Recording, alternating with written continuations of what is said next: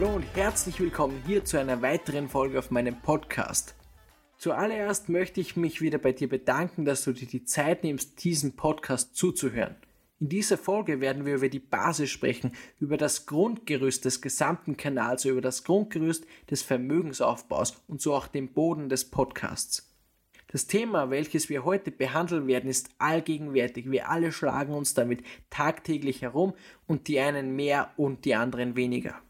Es ist sehr emotional behaftet und von vielen gefürchtet und genau, die Rede ist vom Geld. Was ist Geld? Wie funktioniert es? Woher stammt es? Und was ist überhaupt der Sinn dahinter? Lass uns zuallererst mit den Fakten beginnen. Und zwar, der Umgang mit Finanzen ist ein eigenes Kapitel. Du lernst es weder an der Schule noch an der Uni. Fakt ist auch, dass es öfters Menschen passiert, dass sie in den Fall der Altersarmut kommen. Und genau das wollen wir verhindern. So ist es wichtig, zuallererst zu klären, woher kommt Geld und wie funktioniert dieses. Warum müssen wir dies verstehen? Weil wir es tagtäglich nutzen. Es ist komplett in unser Leben, in unseren Lebensablauf integriert. Du bekommst jeden Monat dein Gehalt auf dein Konto und nutzt es, um dir deinen Lebensstandard zu ermöglichen. Wohnung, Energie, Kleidung, alles, was du so tagtäglich konsumierst. Und so müssen wir auch verstehen, dass Geld eine andere Art von Energie ist. Egal was dein Job ist, egal was du arbeitest, was du machst, du nutzt Energie und wandelst diese Energie in eine neue Form von Energie um,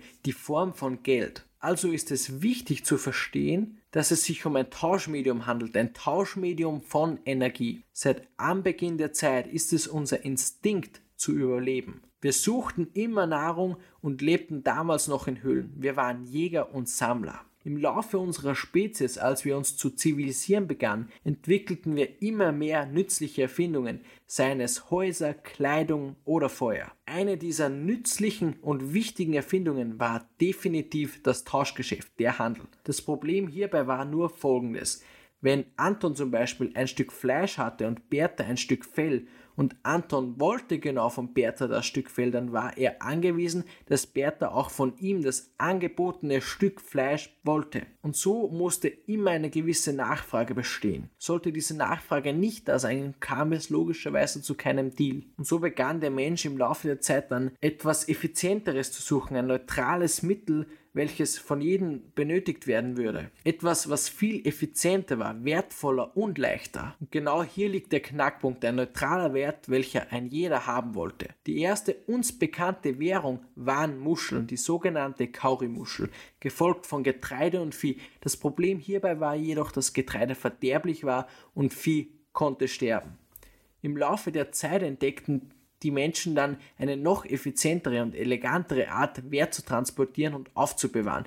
Richtig, die Rede ist von Gold, ein reines, glänzendes Metall, eine wahre Schönheit. Der Vorteil hier war, dass Gold definitiv nicht beliebig reproduzierbar war, es war also definitiv selten. Außerdem war es leicht und haltbar, es konnte nicht schlecht werden. Und so schenkten die Leute diesem Gold Vertrauen. Und dieses Vertrauen war wert. Wir nutzen Gold bis heute. Gold ist uns bekannt als sicherer Hafen in Krisenzeiten. Im 16. und 17. Jahrhundert dann begannen Banken dieses Gold einzusammeln und stellten dafür Quittungen, sogenannte Schuldscheine aus. Und genau hier war das Papiergeld geboren, jedoch noch goldgedeckt. Der Vorteil war ganz klar, es war leichter, man konnte großen Wert ganz leicht transportieren und vor allem es war in beliebigen Mengen transportierbar. Nach Ende des Ersten Weltkrieges, anschließend im Jahre 1920, hatten die Menschen dann an diesen Quittungen bzw. Schuldscheinen definitiv Gefallen gefunden und nutzten kaum noch Gold zum Bezahlen. Natürlich war immer ein Grundgedanke des Menschen, wie er noch vermögender, noch reicher werden konnte, und so begann man im Laufe der Zeit das Gelddrucken zu erfinden. Denn immerhin war das Vertrauen der Menschen da und die meisten Menschen hatten sowieso nicht mehr vor, dieses Gold als Zahlungsmittel zu verwenden.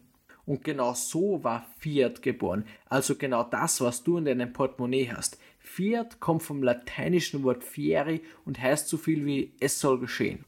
Also es ist praktisch Papiergeld aus dem Nichts. Es möge geschehen. Die Frage lautet nur, wo liegt hier der Wert? Und der Wert dieses Geldes, welches du besitzt, liegt definitiv darin, im Vertrauen, im Vertrauen, dass die Zentralbanken dieses Geld auch wieder zurücknehmen. Natürlich haben wir auch uns immer wieder weiterentwickelt. Wir haben begonnen, alles zu digitalisieren, so wie wir es auch immer noch machen. Und natürlich haben wir auch unsere Finanzen digitalisiert, denn immerhin, wenn ich meinen Kontostand wissen möchte oder über meine Finanzen Auskunft möchte, muss ich einfach nur auf mein Handy schauen so wie es wahrscheinlich bei dir auch sein wird.